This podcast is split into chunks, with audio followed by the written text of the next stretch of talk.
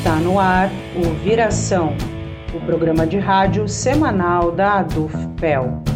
Todas as segundas-feiras, ao vivo, a uma hora da tarde, na Rádio Com 104.5 FM. Também disponível nos agregadores de podcast.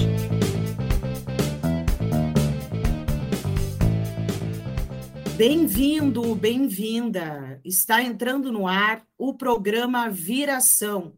Eu sou a Vanessa Silveira e hoje recebo aqui o professor do Centro de Ciências da Educação da Universidade Federal de Santa Catarina, coordenador do Grupo de Investigação em Política Educacional Marx da UFSC, Mauro Titon para falar sobre o Reúne Digital. Primeiramente, seja bem-vindo ao programa Viração. Muito boa tarde. Boa tarde, Vanessa. Boa tarde a todos os ouvintes da Rádio Com e do programa Viração.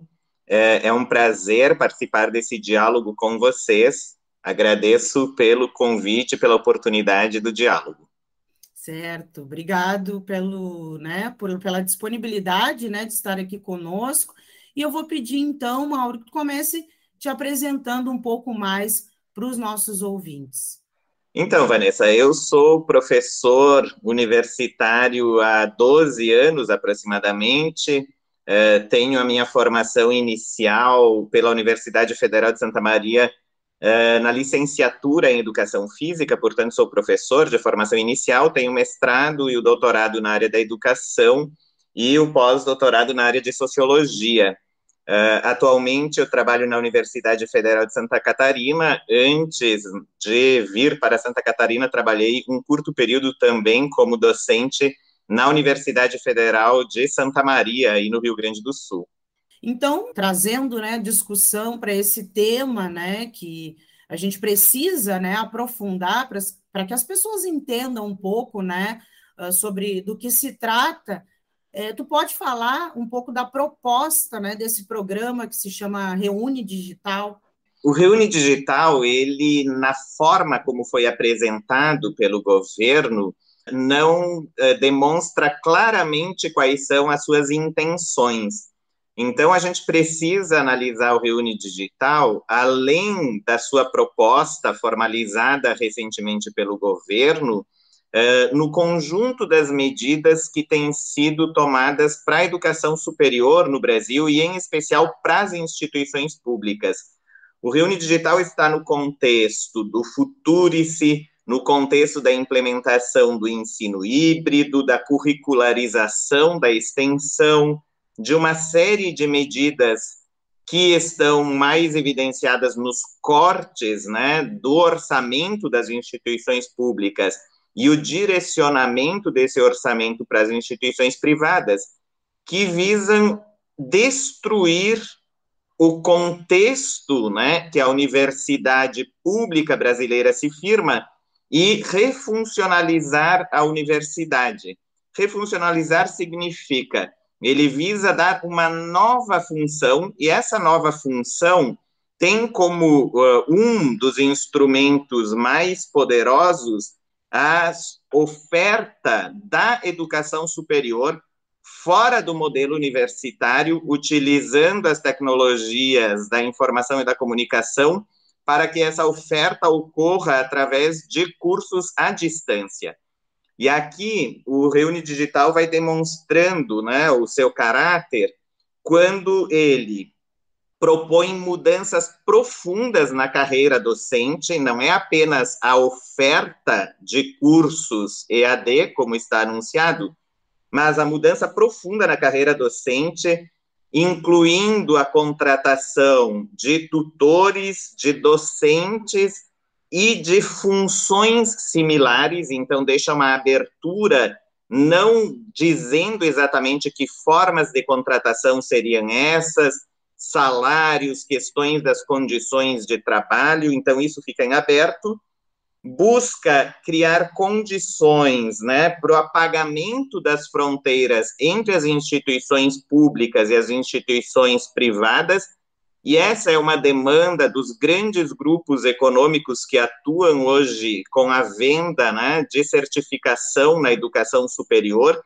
e que já abarcam praticamente 50% das matrículas dos cursos de EAD em todo, de todas as matrículas, perdão, nos cursos superiores e que buscam inserir, né, a partir da discussão do uso das tecnologias, uma nova concepção de formação que nós temos denominado de uma EADização né, da educação superior.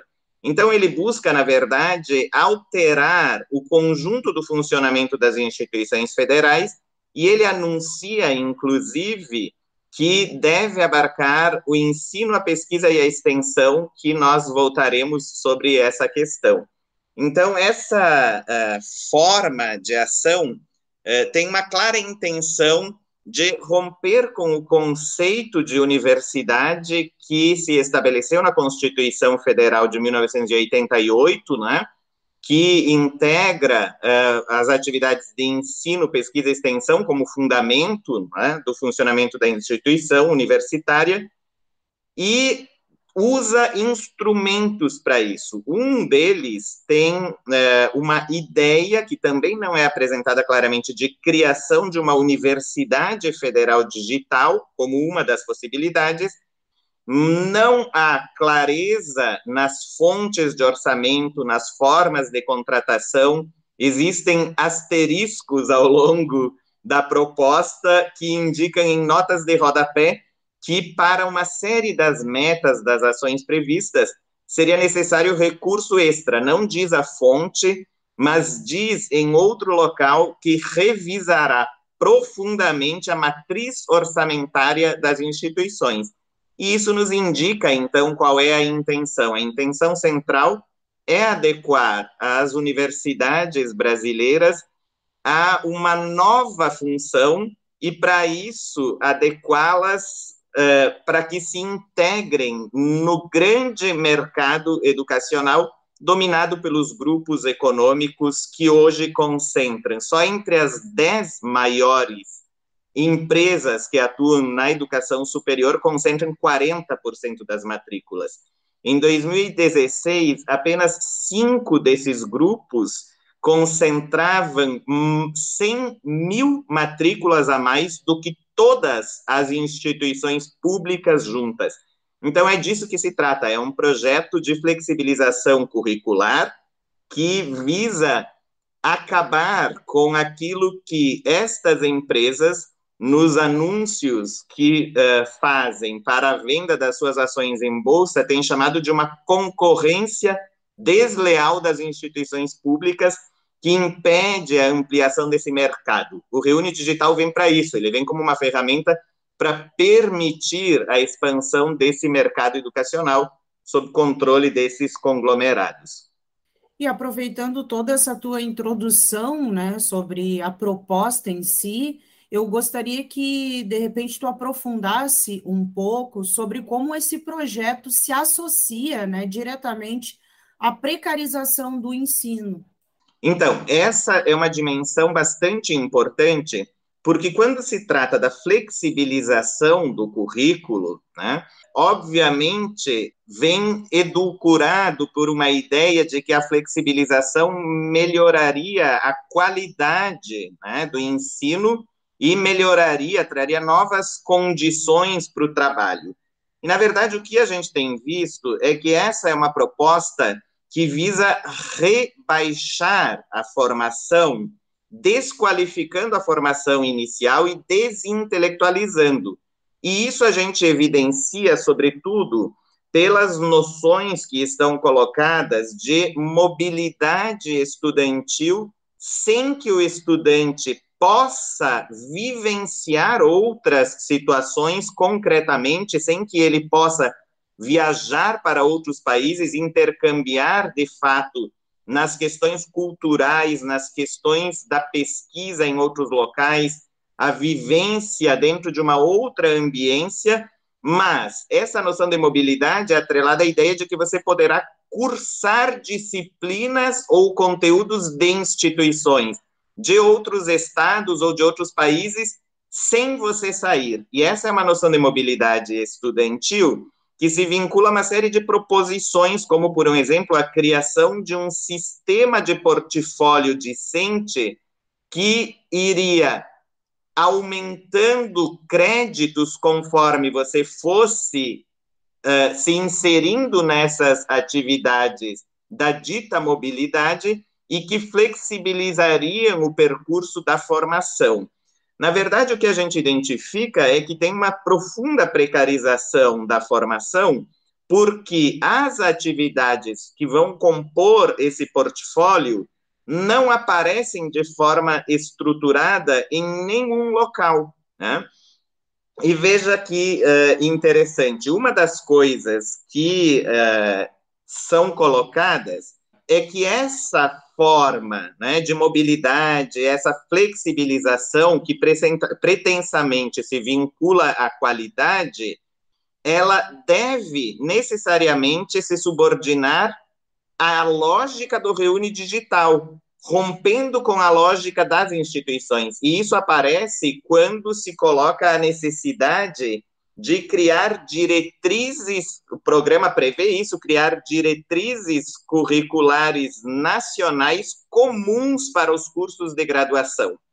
Então, há uma tentativa, né, de romper com a forma como as universidades públicas brasileiras estruturam o seu trabalho, com um discurso de qualidade, mas que, na verdade, retira exatamente a possibilidade de manter as atividades que conferem às instituições públicas a qualidade que é reconhecida tanto pelos órgãos governamentais, através das pesquisas, quanto pelo próprio mercado, né, que constantemente ataca essas instituições naquilo que é fundamental do trabalho universitário, que é a integração de ensino, pesquisa, extensão, com assistência estudantil, com condições de trabalho, com planos de carreira. Isso tudo vai sendo enfocado e vai sendo atacado por diferentes aspectos desta proposição do Reúne Digital. Por que, que esse projeto né, é considerado, Mauro, um ataque direto ao tripé indissolúvel da universidade, que é o ensino, a pesquisa e também a extensão?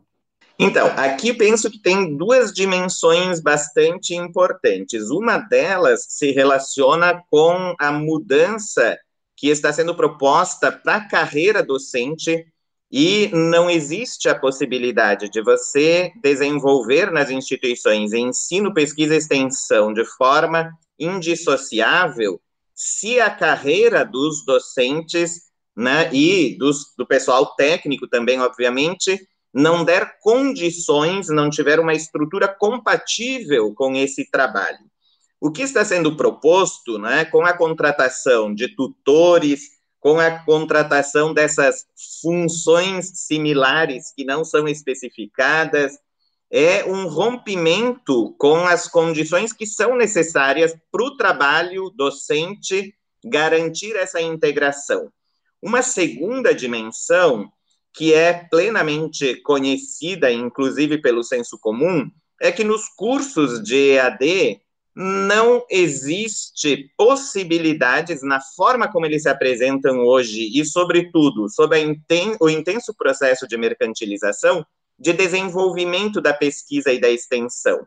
Então, o que se coloca é uma reconversão da extensão como oferta de materiais plataformizados, né, customizados para diferentes áreas que seriam abertos e acessíveis ao público geral e não se explicita que em que condições isso seria feito, com que pessoal, com que recursos isso seria feito, e se relaciona com o rompimento da pesquisa, conforme a gente tem visto no último período um ataque enorme sobre a pesquisa, mas com o rompimento da pesquisa básica, vinculando a pesquisa a um ideário de que a gente pesquisa quando a gente acessa algumas informações. E aí tem uma troca bastante importante na noção do que é o desenvolvimento da pesquisa básica, da pesquisa teórica, da pesquisa que exige estrutura, que exige investimento, que exige qualificação, para uma nova dimensão de aquisição de informações. O que nós já demonstramos pelos estudos das próprias instituições públicas, que inviabiliza a contribuição do trabalho, da, da pesquisa, da extensão e do ensino da universidade para o desenvolvimento de um projeto autônomo de país, para um projeto de nação. E essa é uma grande questão que se coloca nesses tempos tão dramáticos que nós temos vivido. O que nós esperamos de contribuição efetiva da universidade para o desenvolvimento de uma sociabilidade que não esteja calcada nessa barbárie que tem sido a vida no último período, né? nos últimos períodos intensificada, mas que não tem a sua origem neste último período, que tem uma continuidade histórica. Penso que o rompimento né, dessa relação ensino, pesquisa e extensão, ele vai se evidenciando quando a gente vai vendo quais são as estratégias que ali se colocam. Para ter uma outra dimensão que se relaciona com isso, uma das sugestões que está colocada no Reúne é a revogação do decreto de 2017 que institui a educação à distância como uma modalidade da educação nacional.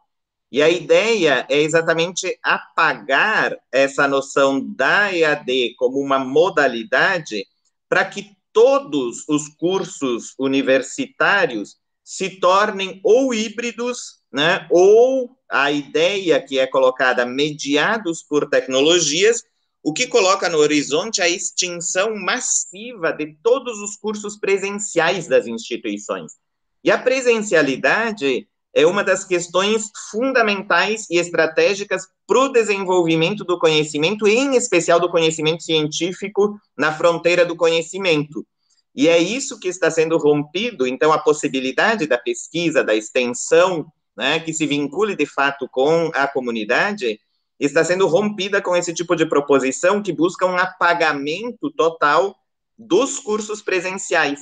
Então, o que está sendo previsto por proposições como essa, e isso deve ser dito de forma bastante clara, é a extinção de todos os cursos universitários na forma como nós os concebemos e como eles acontecem atualmente na universidade é a extinção de todos os cursos presenciais, é isso que está previsto.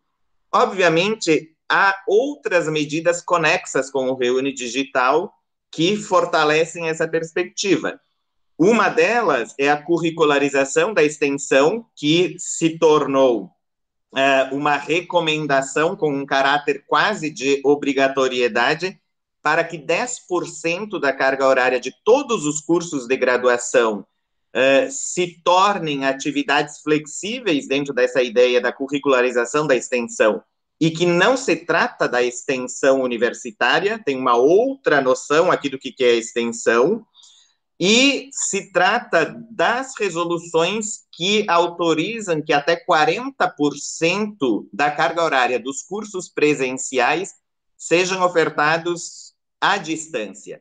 Aqui é uma questão de lógica formal para compreender que se você colocou 40% ou 20% ou qualquer percentual de carga horária curricular obrigatória em cursos de graduação ou pós-graduação, através do EAD, você não tem mais cursos presenciais. Você passa a uma modalidade que ou é semipresencial, né? ou você passa agora na nova terminologia que tenta esconder essas intenções a ter cursos híbridos. Né? Acho que esse é um ponto que merece aprofundamento do que é uh, esse, essa forma híbrida de oferta, e nós temos muitas indicações, em especial com a criação da Associação Brasileira de Ensino Híbrido da Educação Básica, a NEMBI, que congrega simplesmente os mesmos grupos que atuam no comércio da educação, tanto da educação básica como superior, e que agem a partir de aparelhos privados de hegemonia, a partir de associações, de institutos, que estão, todos eles, ancorados no grande capital né, e nos principais grupos econômicos que têm interesses né, nesse mercado educacional. Então, eu penso que aqui a gente vai vendo que há uma refuncionalização da instituição e que ela só pode acontecer exatamente rompendo a integração, a indissociabilidade entre ensino, pesquisa e extensão, e vão sendo criados mecanismos para que isso se torne viável. E, Mauro, uma questão que, que chama atenção, né, quando a gente fala dessa discussão, e principalmente quando a gente te ouve falar, né, e trazendo todas essas problemáticas, é que algumas universidades federais já aderiram ao programa né, Reúne Digital. O que, que, explicaria essa adesão, considerando que essa proposta né, apresenta tantos problemas? Então, nós temos algumas hipóteses, nós ainda não temos confirmação. É, e por que nós não temos confirmação? Em especial pela falta de informação dessas instituições que supostamente já aderiram, que estão anunciadas, inclusive, na própria página né, do, do, do, Ministério, uh, que já teriam aderido, uh, eu fiz uma busca não exaustiva para uh, tentar localizar nessas instituições informações exatamente sobre essa possível adesão e em que termos ela acontece. E eu localizei em uma instituição uma notícia. Não há a apresentação de projetos, então isso tem se dado exatamente na forma como o reúne também em muitos momentos, né? É, quando o reúne lá nos anos 2008, né? A forma como ele foi aprovado em muitas instituições, de forma extremamente antidemocrática, sem debate, agora assume um novo caráter, que é a ausência total de informações dessas formas de adesão. Então, penso que aqui a gente tem uma das dimensões que a gente precisa explorar e precisa pressionar as administrações das instituições, as reitorias, para que elas divulguem em que termos está se dando essa implementação. Uma hipótese é que o Reúne Digital ele contém uh, elementos que determinados setores que atuam dentro das instituições, junto às administrações superiores, têm interesses. E esses interesses, tanto interesses mais individualizados em relação aos seus grupos, né, em relação às, aos possíveis benefícios que eles localizam para os seus próprios grupos, mas que tem uma ausência né, desse debate mais amplo sobre consequências sobre as instituições. Então, pode atender interesses particularistas dentro das instituições. Um outro aspecto é que há uma profunda necessidade de aumento do orçamento das instituições. E por mais que o Reúne Digital não diga absolutamente nada em relação a acréscimo de verbas, ele propõe uma reorganização do orçamento das universidades. E, novamente, certos grupos podem achar que se beneficiarão né, nesse processo. Uh, obviamente, existe uma questão que é mais profunda, que é a vinculação desse ideário com um projeto geral que é muito bem formulado e apresentado pela burguesia brasileira através do seu associativismo e que prevê essa reconversão da universidade. Penso que aqui a gente vai achando coisas que têm mais substância, né? Uh, o governo vem atuando fortemente nessas iniciativas, nessas medidas para pressionar as instituições. Então, penso que isso se articula também com o rompimento que o governo busca uh, dentro das associações, né, a própria Andifes, que está sendo cindida através da criação da FEBRAS, da Associação dos Reitores das Universidades do Brasil, feita com reitores e interventores não eleitos pelas suas comunidades.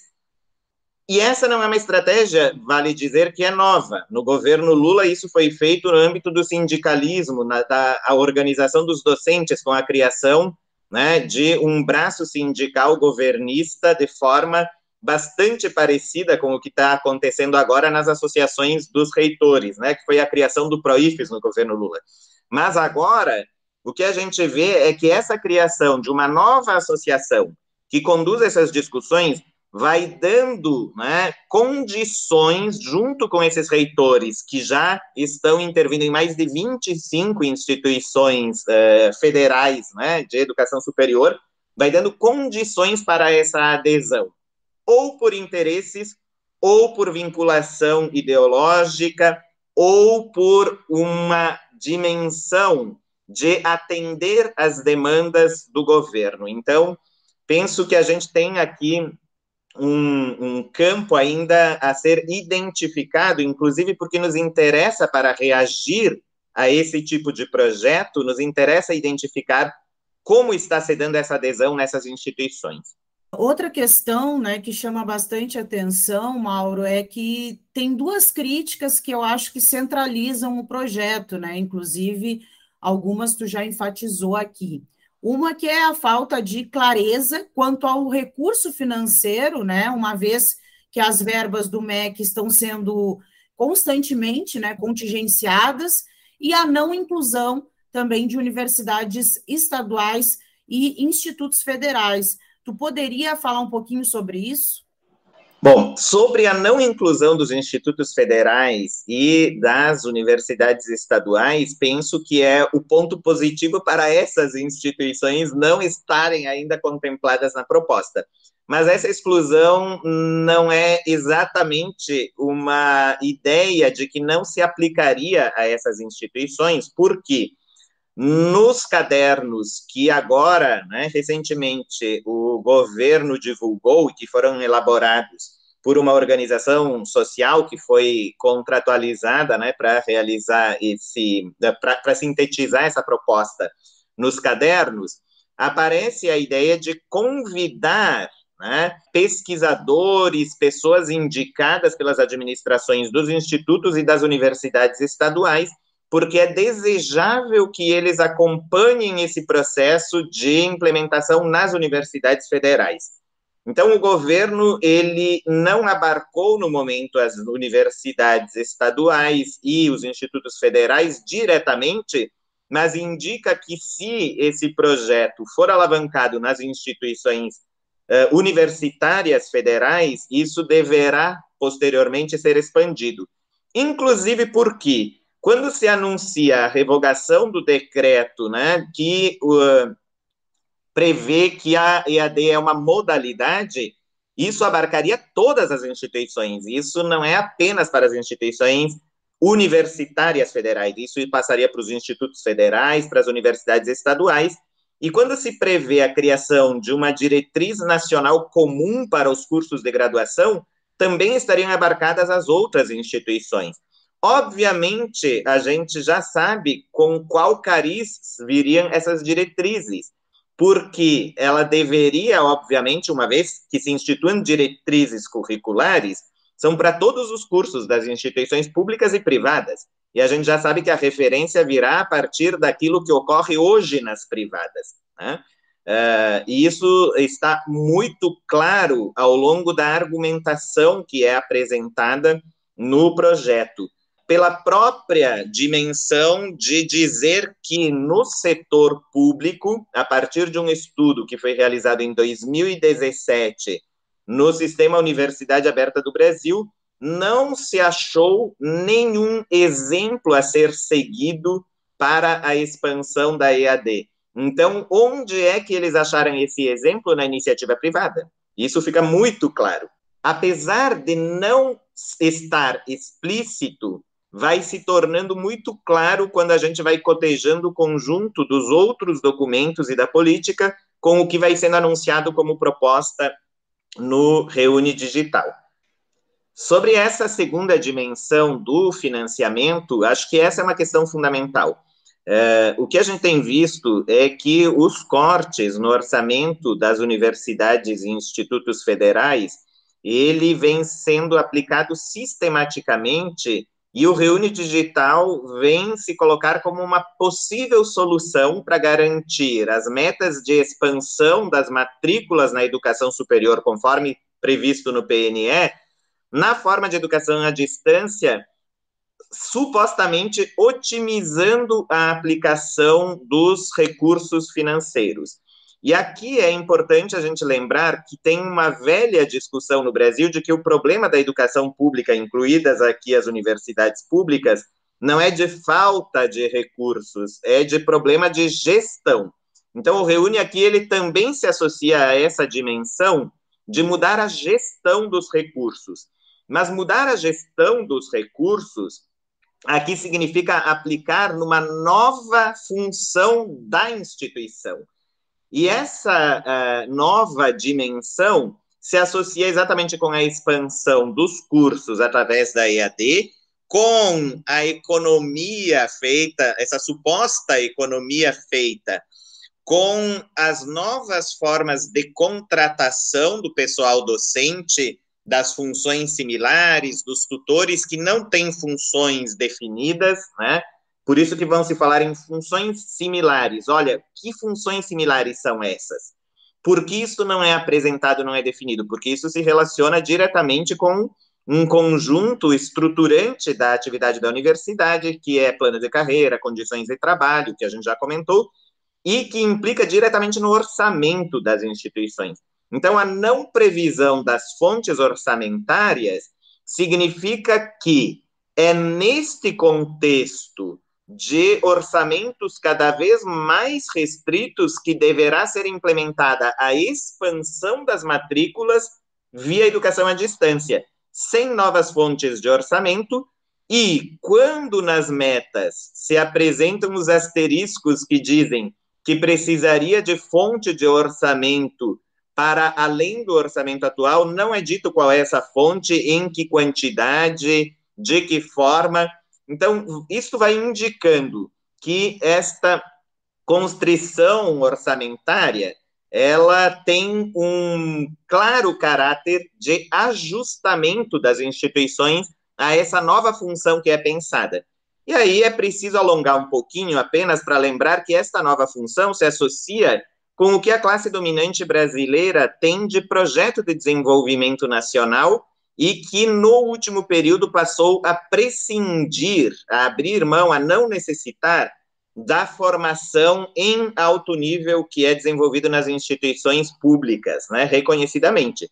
Nós temos um profundo processo de desindustrialização no nosso país, nós temos uma simplificação da cadeia produtiva, nós temos uma, um aumento muito expressivo de produtos primários para a composição né, é, do nosso produto interno bruto, os produtos principais de exportação, todos com baixa intensidade né, de força de trabalho qualificada na sua produção, e isso, obviamente, vai demonstrando que há um projeto que, ao não necessitar da formação em alto nível e ao se subordinar à pesquisa dos centros da economia mundial, vão abrindo né, portas para uma nova função para a universidade. Essa nova função é exatamente a formação de uma força de trabalho com qualificações cada vez menores, mais rebaixadas,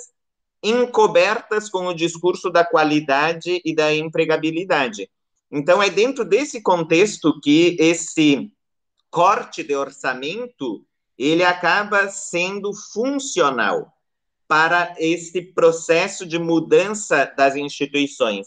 Mas é preciso dizer que esse orçamento que não vem para as instituições públicas está sendo direcionado para as instituições privadas na forma de programas, né, na forma de isenções fiscais, de incentivos fiscais, de financiamento. Então, há um redirecionamento do fundo público que vai sendo apropriado né, por esses grupos econômicos que atuam na educação superior e que, junto a isso, vai refuncionalizando a instituição pública, as universidades públicas em especial. E Mauro, trazendo essa discussão um pouco para a realidade né, dos estudantes, como ficam os mais pobres é, dentro desse projeto, visto que uma parte da população ainda não tem acesso à internet ou a aparelhos tecnológicos. Nesse sentido, o programa não estaria promovendo, então, a exclusão dessas pessoas?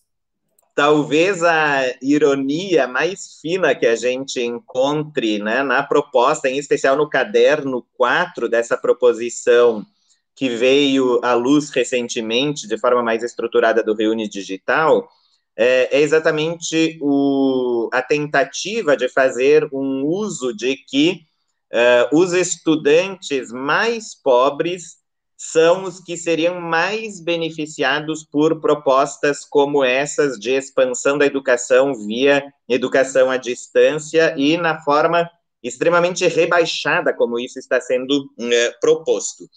Uh, essa inversão ela vai nos dando algumas indicações.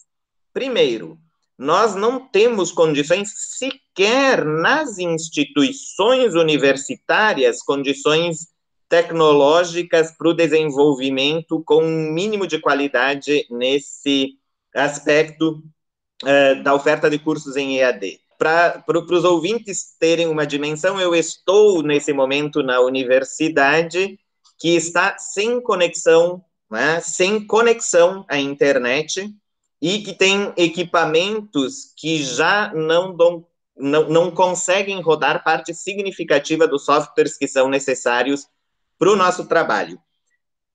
Essa já é uma das dimensões. Para os estudantes, há a previsão de medidas de apoio, mas nenhuma medida é anunciada.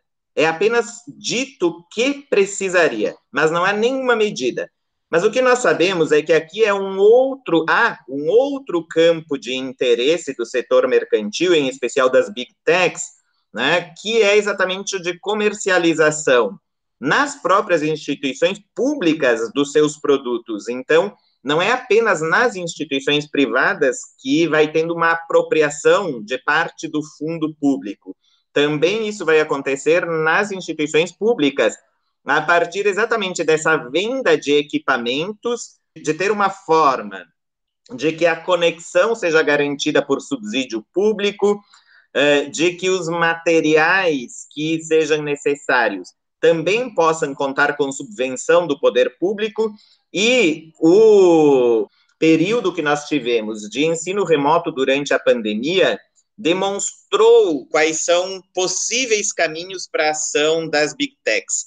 As nossas universidades federais, infelizmente, parte significativa delas se submeteram sem reflexão às ofertas né, dos grandes grupos eh, que atuam nesse setor, em especial Microsoft e Google, que têm 70% né, é, das plataformas que são utilizadas hoje nas instituições foram se submetendo né, ao uso desse tipo de tecnologia que num primeiro momento foi ofertado né, de forma gratuita e que agora vai consumindo parte importante do orçamento já restrito das instituições. Os estudantes receberam algum tipo de apoio praticamente em todas as instituições para conseguir as suas conexões, mesmo nos seus aparatos super atrasados, em seus aparelhos de celular. E aí vai demonstrando também um caminho para que essas empresas entrem né, nas instituições públicas para se apropriar de parte do fundo público, utilizando os estudantes mais pobres, os estudantes com deficiência, para serem a, a bucha de canhão desse processo né, e que sirvam né, para operacionalizar esse tipo de política. Não há dúvida alguma que esses serão os mais prejudicados. Não há dúvida nenhuma que os programas muito deficitários de assistência que nós temos atualmente nos cursos presenciais serão descontinuados e direcionados para que esses estudantes fiquem em casa. E penso que isso demonstra mais uma das questões, uma das facetas, que é exatamente essa possibilidade de, ao fornecer condições extremamente precárias né, de acesso ou de equipamentos, se acabe com a possibilidade desses estudantes participarem presencialmente e se organizarem coletivamente para reagir a essas proposições. Então, essa é uma outra dimensão que a gente não pode esquecer que vem por trás do Reúne Digital, que é um ataque às formas de organização dos estudantes, dos professores, dos tais, pelo seu isolamento. Você garante a conexão às plataformas, mas você não cria mecanismos de conexão com os colegas, com os docentes, com os tais. Você não cria uma comunidade já é extremamente deficitário você criar uma comunidade virtualmente. Nas condições previstas, é impossível.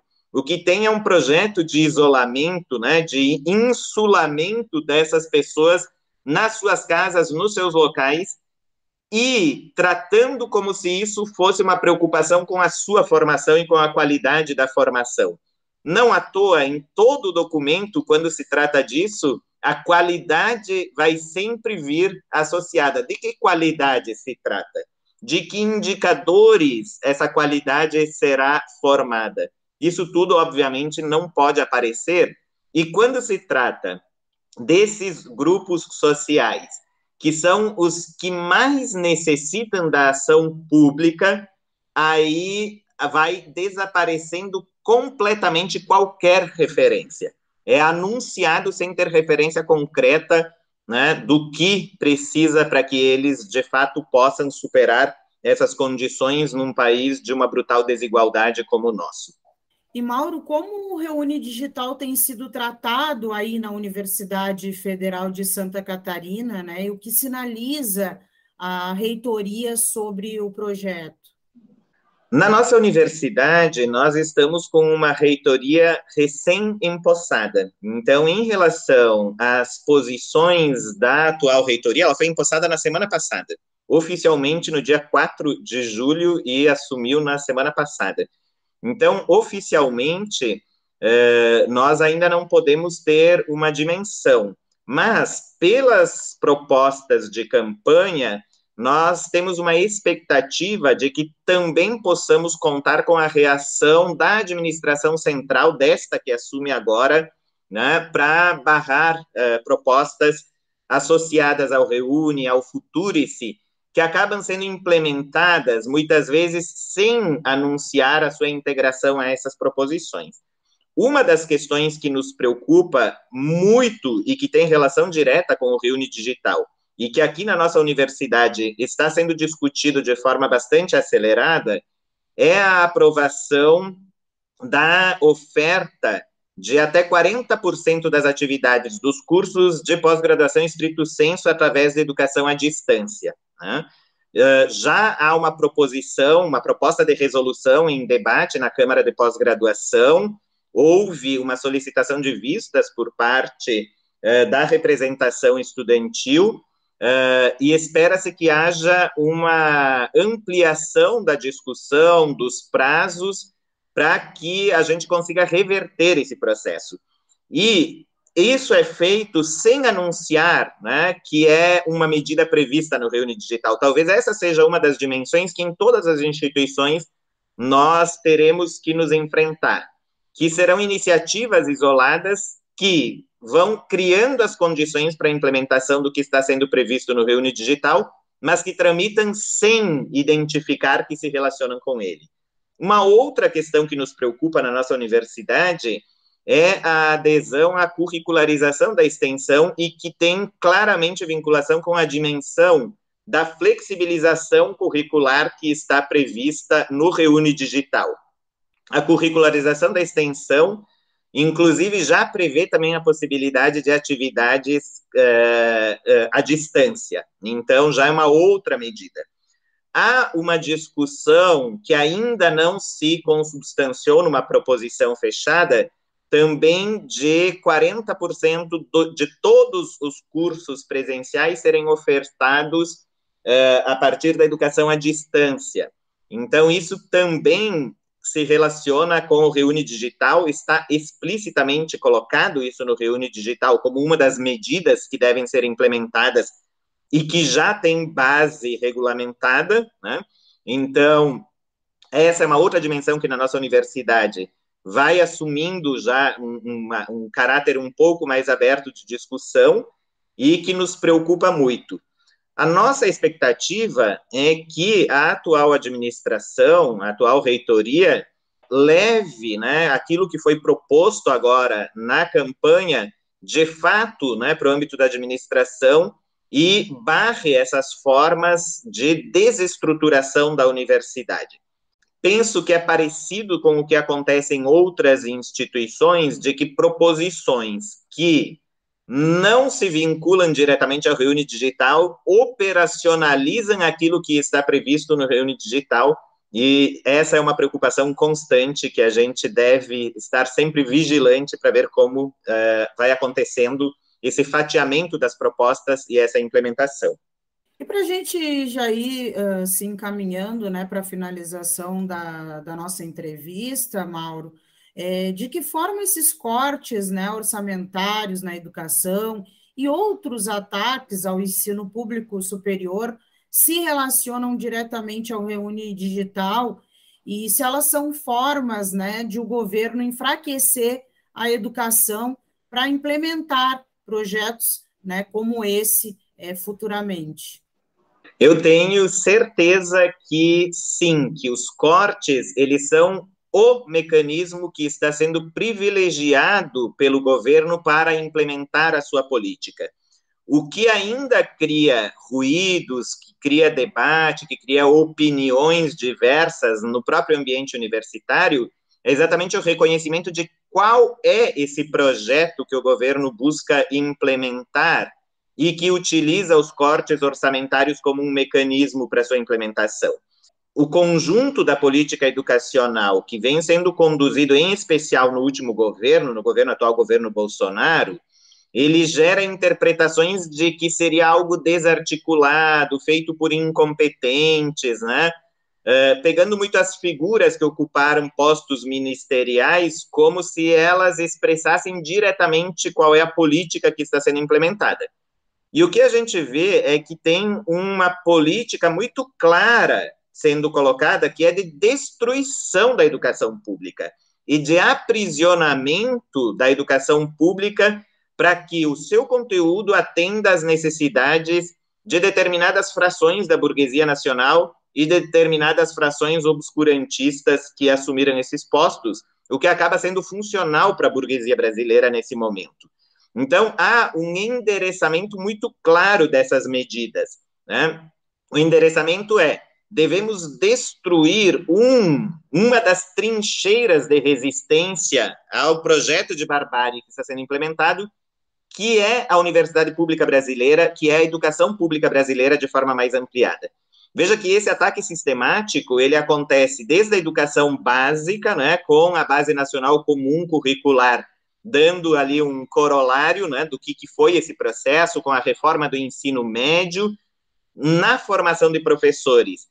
Desde o governo Lula, a entrega da formação de professores foi feita de forma direcionada e com financiamento público para ser realizada pelas instituições privadas, mais de 90% dos professores formados em pedagogia no país estão nas instituições privadas. E o curso de pedagogia é estratégico porque forma professores para toda a classe trabalhadora ao formar os professores para a educação infantil e os anos iniciais.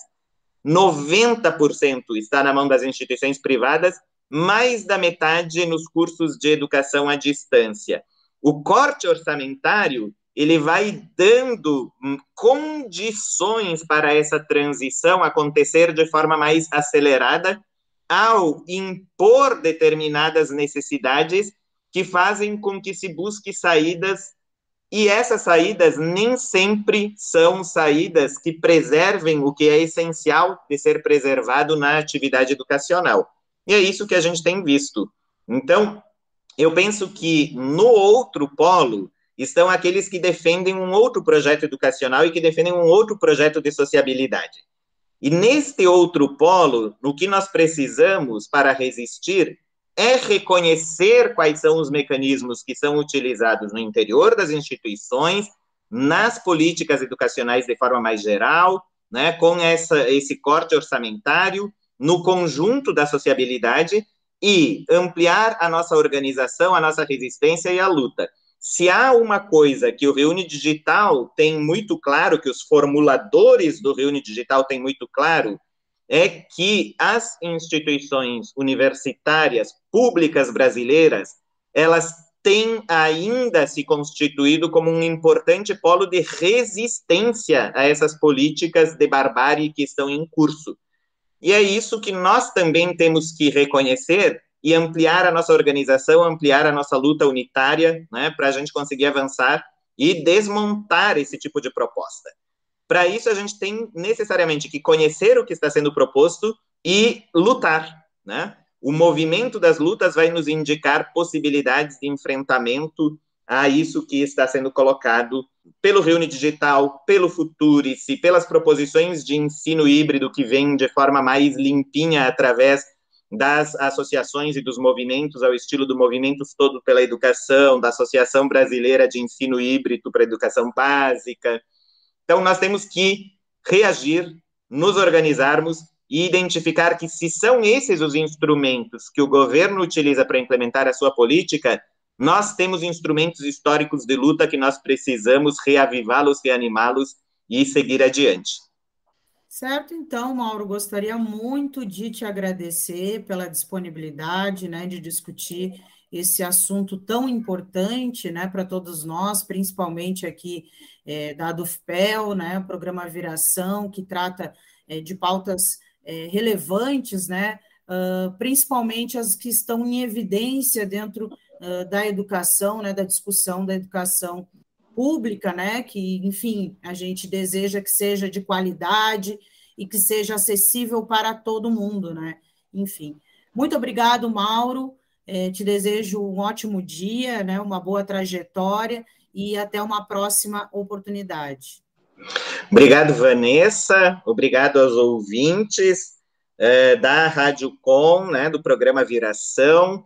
eu gostaria de deixar um agradecimento muito especial à Dufpel, que tem né, conduzido essas discussões, tem buscado uma mobilização importante para resistir a esses projetos de destruição e para a população de Pelotas e da região, que reconhecem a importância da UFPEL, da universidade pública, né, no contexto, eh, gostaria de dizer que a estratégia de destruir a universidade pública, a estratégia de cortar recursos da UFPEL, do Instituto Federal, é uma estratégia de ataque à população.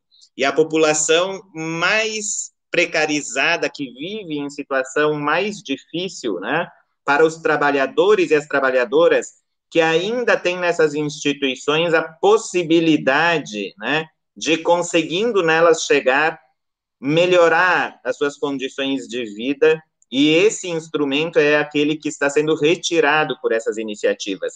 Então, esse agradecimento, ele é um agradecimento que vai especialmente para todos aqueles que precisam da universidade pública. E é por isso que nós temos que nos organizar, aqueles que estamos na universidade, junto com aqueles que dela precisam e que estão fora, né, para resistirmos a esse projeto. Então, obrigado, Vanessa, obrigado a todos os ouvintes e a Dufpel pelo convite. Conversamos então com um professor do Centro de Ciências da Educação da Universidade Federal de Santa Catarina, coordenador do Grupo de Investigação em Política Educacional, Marx, e falamos então do Reúne Digital com o professor Mauro Titon. Muito obrigado, Mauro, uma boa tarde e até uma próxima. O Viração é o programa de rádio semanal da Associação de Docentes da UFPEL, a DUFPEL, Seção Sindical do Andes Sindicato Nacional. O programa é apresentado todas as segundas-feiras, uma da tarde, na Rádio Com 104.5 FM. Você também pode ouvir o Viração a qualquer hora nos agregadores de podcast e no site da Dufpel. O programa de hoje foi apresentado pela jornalista Vanessa Silveira e editado por Gabriela Vensky. A coordenação é do professor Luiz Henrique Chu, vice-presidente da DUFPEL. A música que você está escutando é o Welcome to the Show, de Kevin MacLeod, uma trilha de direito livre disponível em filmemusic.io. Para mais notícias, acesse adufpel.org.br e arroba adufpel no Instagram, Twitter e Facebook. Se tiver alguma sugestão de pauta, escreva para imprensa@adufpel.org.br. Agradecemos a audiência e até mais.